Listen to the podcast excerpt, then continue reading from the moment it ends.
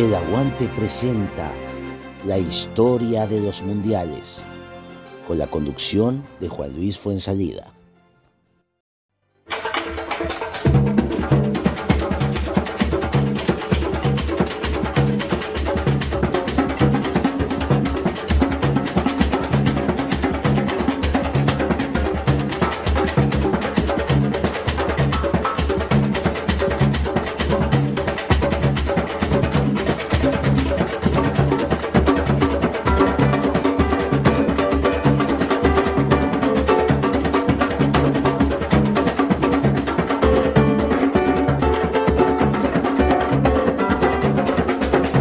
Hola, ¿qué tal? Soy Juan Luis Fuensalida y les doy la bienvenida a este nuevo segmento del Aguante, eh, ya pensando en lo que es la Copa del Mundo de Qatar. Se vienen muchos partidos, se vienen muchas selecciones que vamos a ir presentando, pero también es importante conocer la historia de los mundiales. Vamos a contarles brevemente algunos datos de las Copas del Mundo que seguramente eh, algunas las conoces, otras las recuerdas. Y estamos aquí para justamente hacer memoria en cada uno de estos podcasts. Vamos a arrancar por el año 1930. El pequeño Uruguay se ganó el derecho a organizar el primer Mundial de Fútbol de la historia, tras ganar los Juegos Olímpicos de París en 1924 y Ámsterdam en 1928. Y como parte de los festejos por el centenario de, su independencia, tuvo la oportunidad de organizar esta Copa del Mundo.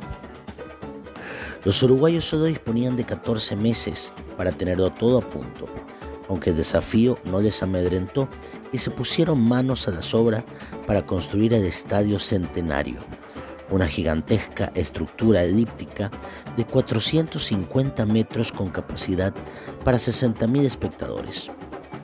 Un coloso para la época, pero esta primera Copa del Mundo en blanco y negro quedó un tanto deducida porque solo acudieron cuatro naciones europeas, Francia, Bélgica, Yugoslavia y Rumania, ya que según esgrimieron otras federaciones, el viaje en barco resultaba demasiado largo, 15 días y costosos. A esos cuatro países se le sumaron otros nueve americanos, tres en total, divididos en cuatro grupos, tres de tres y uno de cuatro. El primero de cada grupo iba directamente a la semifinal. El primer partido, disputado el 13 de julio, enfrentó a Francia con México. 4-1 ganaron los galos. Los seguidores de las estadísticas ya contaban con un precioso dato. El primer gol de un mundial lo marcó el francés Lucien Laurent en el minuto 19. Como era previsible, dos países sudamericanos llegaron a la final. Argentina se deshizo en semifinales de un sorprendente Estados Unidos por 6 a 1 el anfitrión Uruguay liquidó a Yugoslavia por el mismo resultado. El duelo rioplatense estaba de nuevo servido. Los dos países se volvían a ver las caras después de la final olímpica del 28 y toda Argentina clamaba venganza. Los ánimos estaban pues caldeados aquel 30 de julio en un estadio centenario lleno a rebosar de fanáticos, entre ellos el mítico cantante de tango Carlos Gardel. El árbitro de la final, el belga Jan Langenius, había pedido incluso protección oficial. La Argentina, del argentino Guillermo Stavide, ganaba al finalizar el primer tiempo por 2 a 1, pero la celeste de Andrade, Sea y Escarone dominó claramente la segunda parte y metió tres goles que sellaron el 4 a 2 definitivo. Todo el país estalló de júbilo y hubo fiesta nacional. En la otra orilla del Río de la Plata enmudecieron. Incluso algunos cientos de personas se manifestaron furiosamente frente a la Embajada de Uruguay en Buenos Aires, en la que también fue la primera muestra de violencia en un mundial. Las federaciones rompieron relaciones a raíz de este triste incidente. Pero el Mundial de Uruguay no solamente se caracterizó por el fútbol, que alcanzó la gloria del conjunto charrúa. También hubo algunas anécdotas, Por ejemplo, en el año 1930 se fundan las federaciones de Albania, Indias holandesas, actual Indonesia y Tanzania.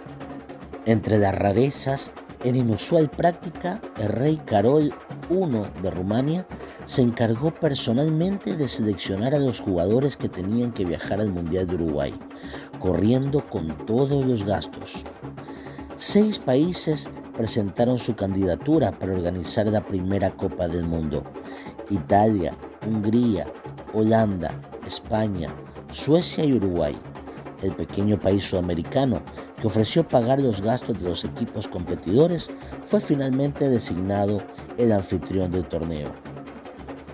El primer hat-trick de la historia lo marcó el estadounidense Bart Patenaudet en el partido Paraguay-Estados Unidos disputado en Montevideo el 17 de julio de 1930.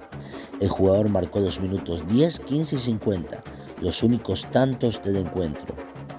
Gran Bretaña no fue tenida en cuenta por no ser miembro de la FIFA. De hecho, no participó en un mundial hasta 1950. Los primeros partidos se jugaron en las canchas de los equipos locales mientras se terminaba la construcción del monumental Estadio Centenario, con capacidad para 60.000 espectadores, donde se disputaron los encuentros finales. Argentina fue la primera selección en marcar seis goles en un partido contra México que acabó 6 a 3. El árbitro boliviano Ulises Saucedo pitó el primer penal de un mundial, en realidad pitó cinco, tres de ellos fallados. El primer jugador en ser expulsado del campo de juego fue el peruano Plácido Calindo, en un partido del grupo 3 contra Rumania por el árbitro chileno Albert Warken.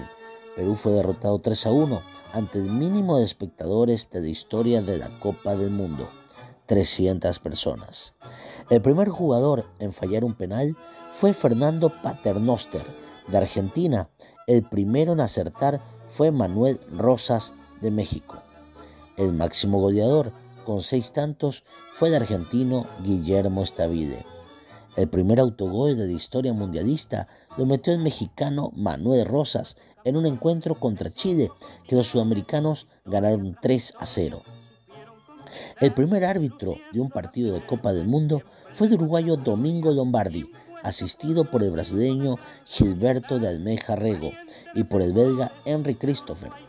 Por su parte, el primer árbitro que dirigió una final fue el belga Jan Langenus. El primer capitán ganador fue el uruguayo José Nasasi y Alberto Supici, el primer entrenador en levantar el trofeo. El mundial se jugó con pelotas de tiento, tira delgada de cuero sin curtir, fabricadas en 1880, con casco de color marrón y una pronunciada costura. El primer partido del Mundial enfrentó a Francia con México, 4 a 1. El primero fue obra del francés Lucien Laurent. Para culminar este paso por el año 1930, podemos recordar que el 18 de febrero fue el descubrimiento del planeta Plutón por el estadounidense Clyde William Tombaugh. El 12 de marzo Mahatma Gandhi comienza una campaña de desobediencia civil que se llamaría la Marcha de la Sal. El 3 de abril, el príncipe Tafari Makonnen, regente desde 1917, se convierte en emperador de Etiopía bajo el nombre de Haile Selassie. El 13 de mayo, el aviador francés Jean Mermoz atraviesa el Atlántico Sur, inclinando el recorrido aeropostal Francia-Brasil. El 26 de junio, Stalin inicia las purgas contra los opositores. El 7 de julio muere en Gran Bretaña Sir Arthur Conan Doyle, creador de Sherlock Holmes.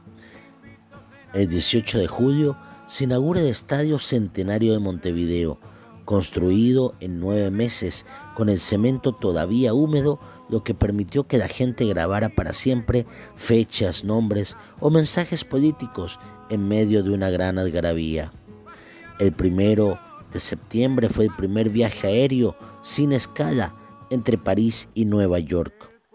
El 3 de octubre comienza en Sao Paulo una revolución que culminará el 3 de noviembre con la toma del poder por parte de Getúlio Vargas, el cual dominará la política brasileña hasta su suicidio en 1954. Y así amigos repasamos el Mundial de Uruguay de 1930. En cada podcast iremos repasando y recordando cada una de estas grandes competiciones donde han aparecido tantas estrellas que seguramente los recordarás con mucho cariño. Soy Juan Luis Fuensalida y los invito a seguir las cuentas del Aguante en todas las redes sociales, Twitter, Facebook, Instagram y también el canal de YouTube y por supuesto nuestra cuenta de podcast en Spotify. Les mando un abrazo y nos vemos hasta pronto.